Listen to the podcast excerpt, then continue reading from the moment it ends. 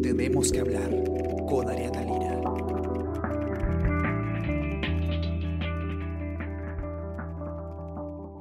Hola a todos, ¿qué tal? ¿Cómo están? Espero que estén comenzando muy bien su semana. Está con ustedes Ariana Lira y hoy tenemos que hablar de empleo, tenemos que hablar de eh, las pérdidas eh, del empleo, la evolución del de, eh, trabajo, de la situación laboral a raíz de esta cuarentena tan larga que ya está en sus últimos días. Hoy día se ha publicado en, el diario un informe conjunto del IPE, del Instituto Peruano de Economía, con el comercio, en el que detallan que se han perdido 199 mil empleos formales privados entre marzo y junio. Imagínense, 199 mil empleos formales han perdido. Eh, y bueno, se está notando una leve mejora, pero para eso estamos aquí con Diego Macera, es gerente de, eh, de IPE y es columnista también de nuestro diario y nos va a contar qué está pasando. ¿Cómo estás, Diego? ¿Qué tal? Qué bueno tenerte para acá. Hola, Ariana. ¿Qué tal? Gracias por la invitación. Encantado. Cuéntanos, eh, desalentadoras las cifras. Eh, bueno, era algo que, que, esperábamos, ¿no? Pero a ver si nos puedes dar tú un poquito más de luces. Sí, eso estaba, digamos, todo el mundo esperaba que, que hubiera una caída en, en empleo formal. Eh, la pregunta era cuánto, ¿no? Ya teníamos algunos indicadores iniciales, eh, ya el INEI eh, había salido con la encuesta permanente de empleo eh, para el trimestre marzo, abril, mayo, con una contracción de 2.3 millones para Lima. Eh, ahora, lo, lo, que tenemos acá es más a nivel nacional, primero, uh -huh. esa es la, la, primera gran diferencia. Eh, yeah. Y la segunda gran diferencia es que este es data eh, solamente de empleo formal, privado y dependiente. ¿no? Son Ajá. las personas que, que, trabajan para una empresa normalmente. Y están en planilla, ¿no? No correcto, que están tercerizados y que les pagan por recibo por horario. Correcto. O sea, no, la base, de hecho, es la, la, la planilla electrónica. Ajá. Entonces, a partir de eso, puedes estimar eh, cuántas, cu cuántas personas hay directamente trabajando. O sea, la gran ventaja de, este, de esta data es que no es una encuesta, ¿no? a diferencia de lo que hace eh, el INEI, sino que eso es data administrativa. ¿no? Esto es uh -huh. ya el registro de verdad de cuántas personas exactamente y dónde están y en qué trabajan y cuándo trabajaron y cuándo no. Eh, okay. ¿no? Y, y, ya con eso, lo que puedes ver efectivamente es una, una caída fuerte ¿no? entre marzo, abril y, y, mayo, no siendo mayo el mes más duro comparando con mayo anterior, ¿no? una contracción uh -huh. de, de 10%. Eh, y luego un rebote eh, todavía parcial, pero un rebote de, eh, de casi 83, eh, un poco más de 80 mil puestos de trabajo, de nuevo en línea con lo que se esperaba a partir ya pues de la reactivación de junio. O sea, entre, acá yo, yo veo en el informe, ¿no? Entre el primero y el 21 de junio se habrían creado en neto unos 84 mil puestos de trabajo. ¿A esto te refieres? Es... Correcto, correcto. Ok, pero entonces esta, esta tendencia a la baja que parece que se está revirtiendo, eh, ¿Nos tiene que, dejar tranquilos o cómo es que se proyecta que va a evolucionar eh, este tema? O sea, todavía, todavía falta muchísimo para, para compensar eh, lo que se perdieron durante los meses de, de, para, ¿no? O sea, lo que tenemos, eh, la, la, para que se vio antes quizá responde más a un problema eh, inicialmente de oferta. ¿No? en el sentido de que, claro, el negocio no podía operar, tenía que estar a puertas cerradas, eh, las personas no podían trasladarse a su trabajo, eh, entonces, con lo cual hacía sentido eh, que muchos puestos de trabajo no, no se renueven o se pierdan. pero esto es, digamos, en el, en el, durante la cuarentena, ¿no? en, en plena crisis. Uh -huh. de ahora en, ahora en adelante, lo más probable es que empecemos a ver quizá más problemas, ya no de oferta, sino de demanda. ¿No? Es decir, los negocios pueden operar, las personas pueden ir al trabajo, eh, el problema para algunos sectores va a ser quién les compra. Exacto, ¿no? Porque todos estamos sufriendo un golpe del bolsillo eh, a raíz de esta, de esta eh, caída fuerte económica, entonces... Eh, Ahí, o sea, ahí empresas, sentido, sí, claro, ¿no? tanto negocios que le venden a, a, familias, a personas, como negocios que, le, que, es business to business, ¿no? Que le venden a empresas. Ajá. Eh, la economía peruana entre enero y abril ha retrocedido 25% respecto de su nivel del año pasado y ahí se explicaría, eh, bueno, eh, obviamente una cuarentena tan dura eh, eh, ha generado esto, sin duda. Yo me acuerdo además, Diego, una, una columna que tú escribiste en el diario que hablaba, eh, te hacías una pregunta como algo como ¿Cómo vamos a, a explicar eh, eh, en el futuro por qué nos fue tan mal económicamente en, en el tema de, en, en, cuanto a la pandemia? ¿no? ¿Por qué a otros países que tienen niveles de informalidad similares a los nuestros, no les va a ir tan mal como nosotros. Y me acuerdo que uno de los motivos que tú dabas es justamente eh, la naturaleza de la cuarentena que se puso aquí en el Perú, ¿no? Que era una cuarentena total, ¿no? En todo el país, no era por regiones, no era, no era por eh, la realidad de cada lugar. Una cuarentena larguísima, más de 100 días, una de las más, largas del mundo y, muy dura también, ¿no? No sé si podrías eh, un poquito repasar con nosotros ese tema, ¿no? Cómo esto ha incidido en esta pérdida de empleos. En, lo, que me preguntaba ahí era, en verdad nadie, eh, o creo que muy pocas personas, eh, quizás los más, solo los, más pesimistas, hubieran pensado que el Perú iba a ser el país que con la mayor contracción económica de la región a partir de esto em, y, con, y en paralelo con índices de contagio tan altos. Eh, entonces, aquí lo que yo me trataba de preguntar era, bueno, entonces, ¿cómo así llegamos a este punto? Em, y la, la respuesta que yo trato, que yo ensayo ahí es que uno tiene que ver con la naturaleza de la cuarentena, ¿no? que como mencionabas eh, va a ser de las más largas del mundo. Eh, ¿no? Se acaba ya este miércoles eh, parcialmente, pero comparado con, con, otros países de la región ha sido sumamente extensa. Y lo, lo, otro es que esta ha sido una cuarentena donde realmente no se permitió mucha actividad económica, sobre todo las primeras seis, ocho semanas. Eh, abril fue un mes de, paralización eh, muy dura de la economía, con una contracción del 40% del producto, mientras que en otros países, eh, mal que bien, se permitieron algunas actividades con, con, protocolos, ¿no? Construcción, minería, este, más pesca. Em, aquí, aquí se paró de plano todo lo no considerado esencial. ¿no? Y, y, el tercer factor es que el que mencionabas, que esto fue en todo el territorio nacional. ¿no? Hubo muy poca diferencia entre si una, no sé, pues si mm, Apurímac o, o Moquegua tenían eh, pocos contagios, eh, bueno, recibían un tratamiento en realidad bastante parecido que el que tuvieron eh, La Libertad o Lambayeque o, o, Loreto en su momento. ¿no? y cuando en, otros países en realidad por, se, se, diferenció por comunas, por municipios, por regiones, como quiera llamársele, con un sistema de semáforos, como en México como, o, como en, o como en Ecuador, ¿no? qué actividades se permitían o no se permitían eh, en, cada región en función de cómo iba su, curva de contagios y, cómo, y la capacidad de respuesta del sistema sanitario. Entonces, eh, en, resumen, eh, tenías una cuarentena larga, una cuarentena restrictiva, y has tenido una cuarentena eh, no con un masazo en, todo el territorio nacional. Ahora, ¿que se justifica o no se justifica en función de la curva de contagios? ¿no? Eso es, eso es otra discusión. ¿no? Pero si tratamos de explicarnos por qué caímos tanto, este, creo que hay que, yo creo que eso es algo que tenemos que, analizar. Em, y lo otro ya tiene que ver con em, cuáles han sido las políticas de respuesta a la, a la crisis. ¿no? Eh, si los bonos llegaron o no llegaron, ¿no? Eh, si eh, reactiva, eh, reactiva uno, si, si, tuvo la profundidad que, que, que, podría haber tenido, si fue desplegado en el momento correcto, reactiva dos está demorando, ¿no? entonces eso ya tiene las políticas, y, y, luego también hay una discusión sobre políticas de empleo. ¿No? Eh, ya hay suspensión perfecta, que es parte de lo que tratamos también en el informe, ¿no? Así es, ¿no? Eh, eso, eso, por ejemplo, te, quería preguntar, ¿no? ¿Qué tal? Porque claro, bueno, se hizo este, este, se le puso este freno de mano a la economía. Eh, como decías tú, si fue una medida correcta o no para frenar la, curva de contagio se verá, pero de que se frenó, bruscamente la economía se frenó, ¿no? Y el Ejecutivo buscó contrarrestar o dar cierto alivio eh, a la economía con algunas medidas como, por ejemplo, el tema eh, eh, de la suspensión perfecta de labores, ¿no? Pero es desalentador también lo, lo, poco preparado que está el Estado para atender estas solicitudes de, suspensión perfecta, ¿no? Sí, ahí yo creo que el, que el Ministerio de Trabajo, en realidad, junto con otros ministerios, de repente entró en esto con un chip un poco controlista eh, o con un chip pues este en, en onda prepandemia eh, cuando la verdad que el, tipo de respuestas que se esperan eh, en una coyuntura tan especial como esta tiene que ser muchísimo más veloces, muchísimo más ejecutivas ¿no? y, además quizá muchísimo más osadas. ¿No? aquí mi, mi, impresión es que, que, el Ministerio de Trabajo quizá entró con una eh, con un espíritu eh, típico, un poco más, tradicional, pero eso quería decir que, que, dejabas de lado el análisis que si no permitías algún tipo de flexibilidad en la planilla, en realidad ponías en serio riesgo de subsistencia a la empresa entera.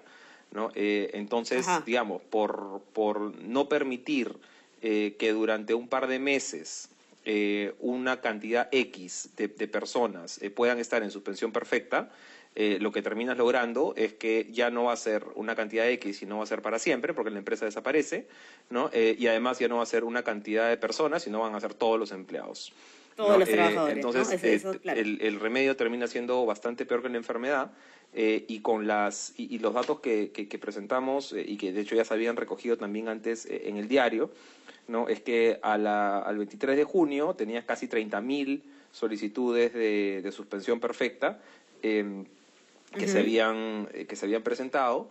Eh, de esas se habían resuelto menos del, del 15% y, y, del total de estas 30.000 eh, se, se había, tenías positivo eh, el 1.6%.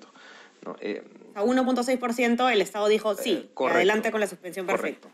Y, lo que yo tenía entendido, Diego, que hemos visto en otro podcast con, con algunos de los, de los chicos de, de Economía y Negocios, eh, hoy día uno acá en, en, en, el diario, era que, que, la norma establecía un silencio administrativo positivo, ¿no? que si no te contestaban en X cantidad de tiempo, eh, se daba por, por, por aceptada tu solicitud de suspensión perfecta. ¿no? Entonces, eh, digamos, se, se, resolvieron solamente menos de 4.000 casos, pero ¿cuántas personas habrán eh, arrancado nomás con la suspensión perfecta sin que se les haya dado ninguna respuesta definitiva, porque justamente no había respuesta sí, Sí, no, sé cuántas, cuántas serán.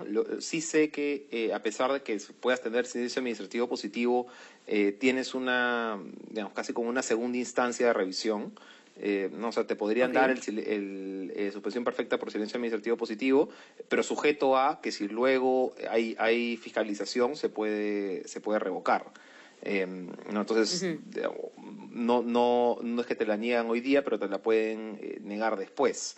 ¿no? Eh, y, hay un, de hecho en el reglamento de la suspensión perfecta se, incluyó em, bastantes espacios como estos que quizá eh, un poquito sujetos a arbitrariedad del, de la autoridad de trabajo, como para decidir cuándo hiciste o no hiciste todos los esfuerzos para evitar llegar a suspensión perfecta. Em, y, claro, al final eh, aquí hay un tema de primacía de la realidad. ¿No? Eh, a veces las empresas, algunas en determinados sectores, literalmente no hay plata con qué pagarle al, al trabajador si es que no has podido vender por tres meses. ¿no? Y, y claro. Eh, no, claro, y no, no, uno a veces piensa en la, en la gran empresa, ¿no? La, la empresa gigante y que, y que de cómo no va a tener plata y se habla mucho de eso, pero a ver un ratito, estamos hablando también acá de las empresas más pequeñas. Sí, mira. ¿no? De las empresas que, que, no tienen la liquidez. Sí, mira, yo incluso te diría las empresas, empresas grandes que tienen este, ¿no? Eh, costos, costos fijos altos eh, y que no están generando, generando caja. Eh, no, la verdad es que no pueden hacer frente a las obligaciones. O sea, piensan, no sé, pues en una aerolínea, eh, ¿no? En una... Ya lo hemos visto con las aerolíneas, ¿no? Que, eh, empresas tan importantes y tan grandes hayan quebrado así y, y, además, claro, no estamos hablando de 15 días de cuarentena, no estamos hablando de un mes, estamos hablando de 100 días ya. Sí, entonces ahí el, el punto creo que es un poco eh, primacía de la realidad en el sentido de si estas, estas personas, estas empresas, eh, no, no se les permite tener algún tipo de, válvula de, de, escape, de baja de presión, em, como, como una suspensión perfecta u otros, u otros mecanismos, eh, lo que terminan haciendo algunos es ya por, por default, eh, veo cómo arreglo el problema simplemente, oye, que no te, no te puedo pagar ahorita porque literalmente no hay manera de, pagar. Entonces procedemos a liquidar, a no renovar el contrato em, y después si hay algún problema este, legal, administrativo con eso, lo resolvemos de acá a un año eh, o, o, cual sea el camino institucional correspondiente. Pero yo ahorita literalmente no tengo plata para pagar. ¿No? Este, entonces, no sé, quiebro, ¿qué, qué, puedo hacer para evitar quebrar? Voy a empezar a buscar las salidas. Em, la idea con esto, con, con mecanismos de, de, reducción de presión como la suspensión perfecta, es precisamente evitar llevar problemas que se podrían resolver en un mediano plazo, eh, evitar que sean estructurales, ¿no? Y evitar tomar decisiones, eh, decisiones eh, drásticas. Eh, es hacer que sea una suspensión en lugar de que sea eh, algo permanente y, como dices tú, para toda la empresa. Este, o sea, de hecho, la suspensión ya es una solución. La suspensión ya es una solución drástica, pero, pero siempre puede ser peor, ¿no? Muy drástica, sí. Pero claro, exacto, es, es, es, una medida drástica justamente ante una situación drástica, drástica ¿no? Para evitar algo peor. Y, y, justamente hablando de, de medidas que, que pueden ser lo, contrario, ¿no? que pueden ser no una válvula de escape, sino una asfixia de cierta forma. Eh, algo que llama mucho la, atención del, del informe eh, que han publicado eh, ustedes con, con, con, el diario hoy día es este dictamen que se ha aprobado en la Comisión de Trabajo y Seguridad Social del Congreso, que al parecer pues el Congreso está en una carrera populista, simplista, no, no sabría bien cómo, cómo llamarlo, ¿no? Pero eh, el, dictamen denominado Ley de Protección al Trabajador frente a despidos durante declaratoria de emergencia nacional, ¿no? Y que lo que dice es que eh, se prohíbe, ¿no? Eh, que cualquier, se prohíbe el, despido, o sea, la terminación unilateral de contrato durante la vigencia del estado de emergencia hasta 30 días hábiles después. No puedes despedir a nadie durante el estado de emergencia. Incluso eh, que cuando hay un contrato que tiene duración determinada y vencen en este plazo se renuevan, ¿no? Entonces es increíble, porque, ojo, esto está, para los que nos eh, escuchan, esto es un dictamen que se ha en la comisión, ¿no? No ha llegado al pleno, eh, no está vigente, pero suena muy bonito, sin duda, si es que fuera tan fácil como simplemente poner esa ley y que las empresas sigan funcionando, pero este, es, es un poco eh, a ver, a mí me parece que están eh, eh, terminando de matar a, matar a las empresas y por lo tanto los empleos con, una medida como esta. El, a ver, el, dictamen fue aprobado en la Comisión de Trabajo con una, creo que con unanimidad de hecho, em, y, me parece que está pendiente de verse en la Comisión de Economía antes que pueda llegar al, al Pleno.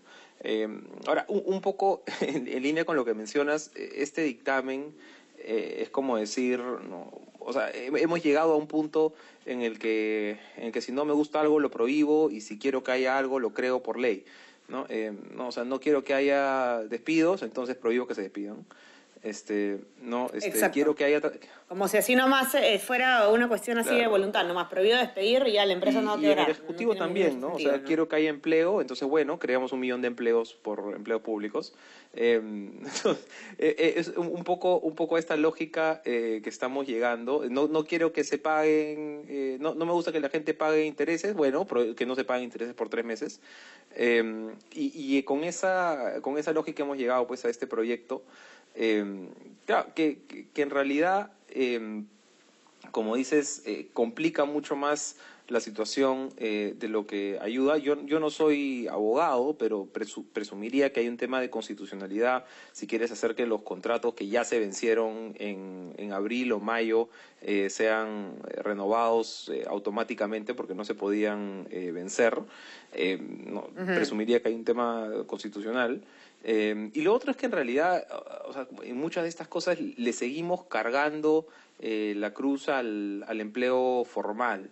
¿no? Eh, en, en, todo, en todos estos temas pues de limitaciones a la suspensión perfecta, em, ¿no? esta, esta misma ley eh, antidespido, ¿no? por donde quieras verlo, el, el, los protocolos, las fases, no, es siempre un poco más de burocracia y un poco más de, de rigidez eh, para los cuatro gatos que están en, planilla. Em, no que no ese no ese 20% de trabajadores que es este dependiente dependiente formal. Eh, para el otro el otro 70% informal más por ahí el 10% de independientes em, no esta discusión es absolutamente irrelevante. Eh, y, hacia ahí yo creo sobre todo como estamos en un contexto de, de, crisis epidemiológica pandemia problema de salud eh, hacia donde deberíamos estar hoy día poniendo muchísimo más atención es hacia el sector informal, ¿no? Que es, que es la gran mayoría, ¿no? O sea, un 70%. está la mayor parte de la gente. O sea, yo entiendo que se hable de, mm, eh, o sea, que se hable más de los formales cuando el tema es este, recaudación tributaria, cuando es, este, no sé, productividad, porque los formales son el, el 80% del PBI. ¿No? Podrán ser una minoría en términos de, laborales, pero en términos de, producto, de PBI, es, el sector formal es el 80%. Eh, entonces ahí entiendo que, el énfasis se ponga en el, sector formal, pero si estamos hablando de personas, ¿no? y que el tema son los protocolos y cómo prevenimos el contagio entre la gente, lo más importante es ver dónde están las personas. ¿No? ¿Dónde trabajan las ¿dónde personas? están esos siete, personas de cada diez? Exactamente. ¿Dónde está esa gran mayoría informal? Eh, y, mi impresión es de nuevo que estamos haciendo toda esta, esta construcción eh, ¿no? en términos de, tributarios. Legal, pensando en el, en el formal, ¿no? El protocolo, el... Ajá, exacto. Pensando siempre, ¿Qué protocolo se puede cumplir, el esto, el otro? Ese es el ese es, eh, un tema eh, que digamos que no es nuevo de esta, de esta crisis, o siempre hemos regulado pensando que somos este, Suecia, Em, pero, pero ahora es mucho más obvio porque hoy día de nuevo no es un tema de PBI, de producto, de... ¿no? Sí, y, y cuando, y cuando se dice regulando como, o pensando que somos Suecia, porque eso es un, a veces se malinterpreta, ¿no? No, no significa que los trabajadores del Perú no debieran tener los mismos derechos eh, que, que, se tienen en Suecia. Eso debería ser exactamente igual para todos, sino que, sino que eh, simplemente por la naturaleza económica del país, por los problemas estructurales que tiene el país, uno no puede exigirle protocolos tan rígidos a un informal, no porque no quiera cumplirlos, sino porque simplemente le es matemáticamente imposible poder eh, cumplirlos, ¿no? Entonces, eh, es, no, no, se puede legislar pensando, pues, eh, un poco, digamos, de espaldas a la realidad, que es lo que está pasando, y, y además, Diego, yo me imagino que se calcula que, no, no me imagino, de hecho creo que ustedes mismos lo han dicho o lo hemos publicado en el diario, que se, se calcula aproximadamente una, una, un 10% más, de 10 puntos porcentuales más de informalidad después de, de, esta crisis, ¿no? Sí, sí, nosotros, nosotros no lo hemos calculado, pero, pero sí hay, hay economistas que han puesto ese número, ¿no? Con un incremento del, eh, ¿no? de algo cercano al 70% que, está, que, que cerramos el año pasado a algo más cercano al 80% en este. Eh, y lo mismo también un incremento en, en pobreza. Ahora, yo, yo esperaría que eh, no nos tome 10 años más eh, regresar a los niveles del 2019. Eh, no, eso, eso, es un punto bien importante, ¿no? porque claro, nos tomó 10 años llegar a estos puntos de pobreza, formalidad, calidad de vida, ingreso per cápita. no, la caída de, de, abril, mayo es dramática, pero yo, yo sí esperaría, poniendo un poco ya de optimismo esto, este, que mm, hacia el 2022 podamos tener una economía en producción, por lo menos, similar a la que teníamos en el 2019. Esa es mi... esa es la expectativa, ¿no? Ahora, depende de varias cosas, ¿no? Depende de, obviamente, lo primero depende de cómo vaya la parte epidemiológica de, contagios, ¿no? Si tenemos un rebrote, no tenemos. Eh, depende de cuál, cuál va a ser el nivel de efectividad de las respuestas del gobierno. Eh, ¿no? va a arrancar de eh, reactiva 2 de una vez o no, este, cómo viene la fase, la fase 3, la fase 4, este, ¿no? qué negocios van a, van a aguantar. Em, ¿no? Hay, hay, hay, una parte ahí de efectividad de políticas y lo tercero que es bien importante es em, cómo se maneja el riesgo político que vemos hoy día. ¿No? Eh, no, pues, en el contexto además de la elección presidencial y congresal del próximo año. Entonces, yo, o sea, la expectativa de nuevo es que al 2022 tengamos una economía más o menos similar a la del 19, eh, contingente a esos tres riesgos, ¿no? epidemiológico, efectividad de políticas públicas y, riesgo político. Y, para cerrar, Diego, un poco para redondear la idea del el tema de la informalidad, ¿no? que es, que es eh, sin duda a lo, que, a lo que debemos estar mirando a lo que siempre debimos mirar, pero lo que ahora más que nunca debemos estar mirando porque estamos hablando eh, de, situaciones bastante precarias, exacto, en las que, en las que va a tener que, vivir más gente de la que ya vivía.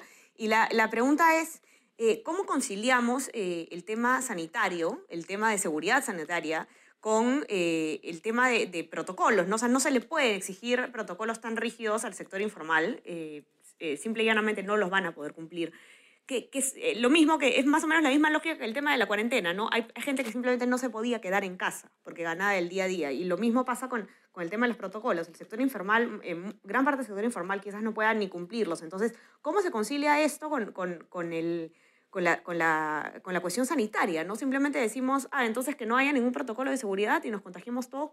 ¿Qué se hace ahí?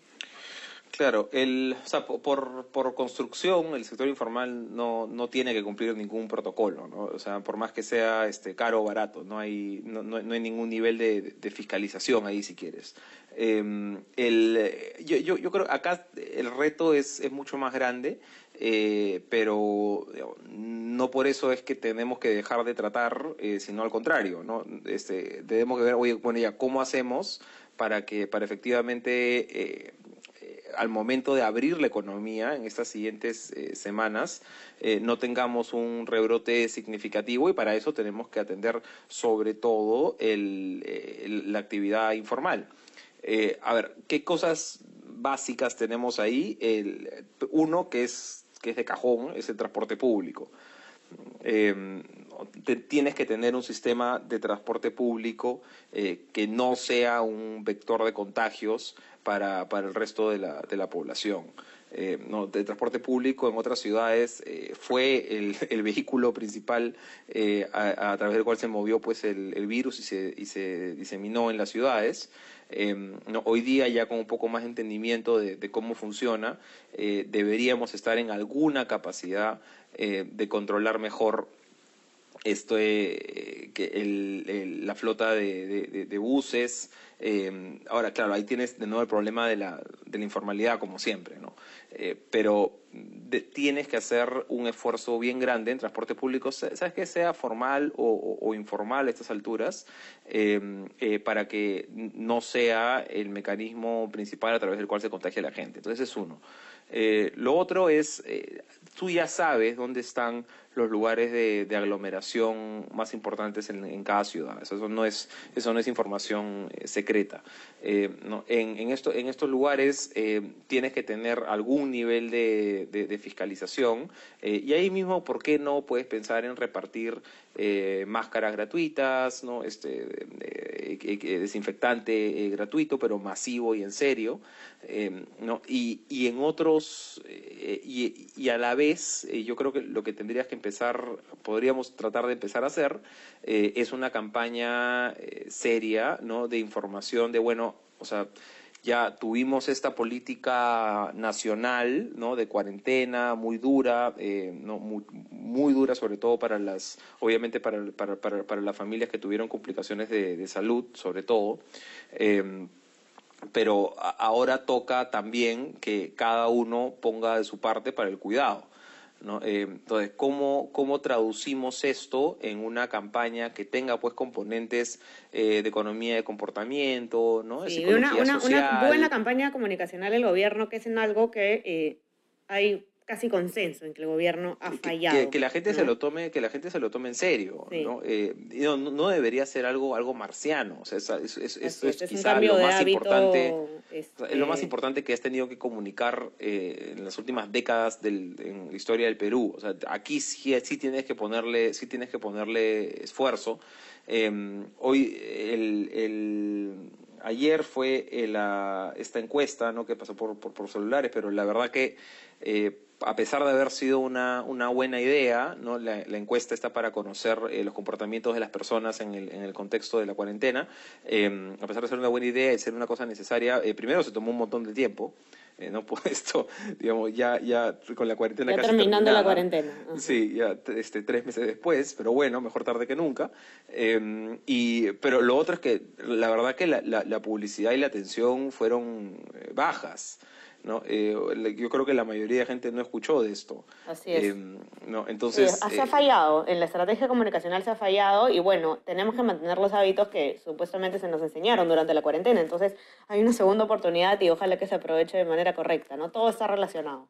Bueno, Diego, ha sido súper chévere tenerte aquí. Eh, en, tenemos que hablar, normalmente nosotros entrevistamos eh, a, a, a, los redactores, a, a mis colegas de aquí de, del diario, eh, pero bueno, este, este informe que, que, lo ha escrito IPE, Diego, acuérdense, él es gerente de IPE, y ha sido muy chévere hablar contigo, de verdad que todo bastante claro, ojalá que te, pongamos, te podamos tener de vuelta por aquí pronto, y, y, nada, estaremos atentos entonces a ver cómo, cómo evolucionan las cifras eh, ahora que se, que se Encantado, abre. gracias, gracias por la invitación, Ariana. Listo, Diego, cuídate mucho y ustedes también no se olviden de suscribirse a nuestras plataformas de SoundCloud, Spotify, Spreaker, Apple Podcast eh, para escuchar este podcast y muchos más. Y también suscríbanse a nuestro WhatsApp, El Comercio Te Informa, para que puedan eh, recibir lo mejor de nuestro contenido a lo largo del día. Que empiecen muy bien su semana, cuídense mucho y conversamos mañana. Chao, chao. Esto fue Tenemos que hablar. Esto fue El Comercio Podcast.